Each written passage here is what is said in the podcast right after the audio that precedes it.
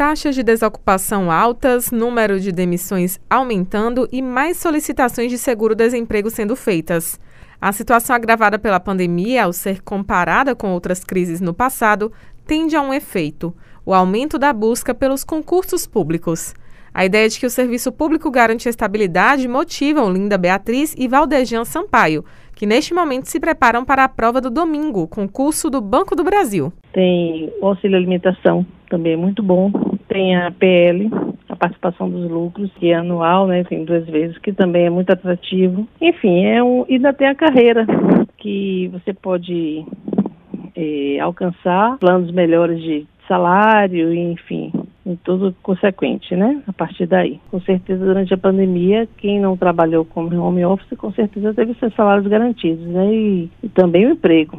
Não foi, não foi demitido, não, não correu nenhum risco desse tipo. O atrativo é a estabilidade, né? Atualmente é o que paga melhor também. Mesmo alguns cargos públicos que não venham ofertar um, um, um, salário, vamos dizer assim, bom, você tem a segurança de que todo mês você vai receber aquele valor na sua conta, você vai ter um, uma certeza de que de uma hora para outra você não vai perder o seu emprego, não é por questões de, de um chefe que não gosta de você, questão mesmo de segurança para si mesmo, para a família. Alan Vinícius é especialista em produtividade e performance estudantil no cenário de concurso público.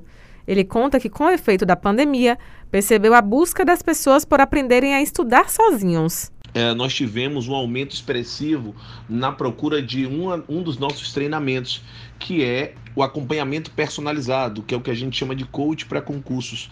Muitos estudantes passaram a ter a necessidade ainda mais aprofundada, atinente a aprender o como estudar, a como ter ferramentas eficientes, por qual caminho seguir.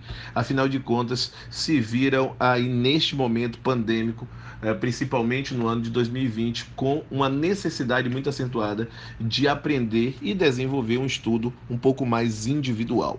A concorrência é algo que desanima muita gente em relação aos concursos públicos. Alan Vinícius lembra que é importante seguir estudando as disciplinas básicas que costumam ser comuns em provas variadas. A prova de um concurso público, o certame, ele está cada vez mais concorrido. E isso se dá pelo profissionalismo do processo de estudos. Afinal de contas, sobretudo com um cenário que se encontra a iniciativa privada, o setor público é uma grande opção, principalmente no tocante à oportunidade e à boa remuneração. Consequentemente, não é possível que um estudante, por exemplo, consiga uma aprovação, isso de uma forma pelo menos corriqueira, quando o edital é publicado.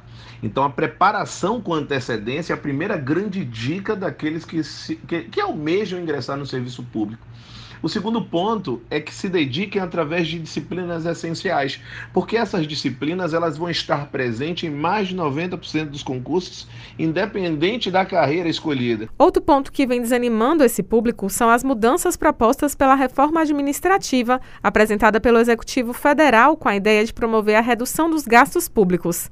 A sétima versão do parecer da reforma administrativa, PEC 32, foi apresentada ontem, pouco antes de a Comissão Especial da Câmara dos Deputados voltar a analisar a matéria. Desta vez, o novo texto retoma a possibilidade de terceirizações de forma irrestrita no serviço público e amplia as contratações temporárias nos estados, municípios e União por 10 anos. São pontos que vêm sendo muito criticados por opositores da reforma. Raíssa Novaes para Educadora FM.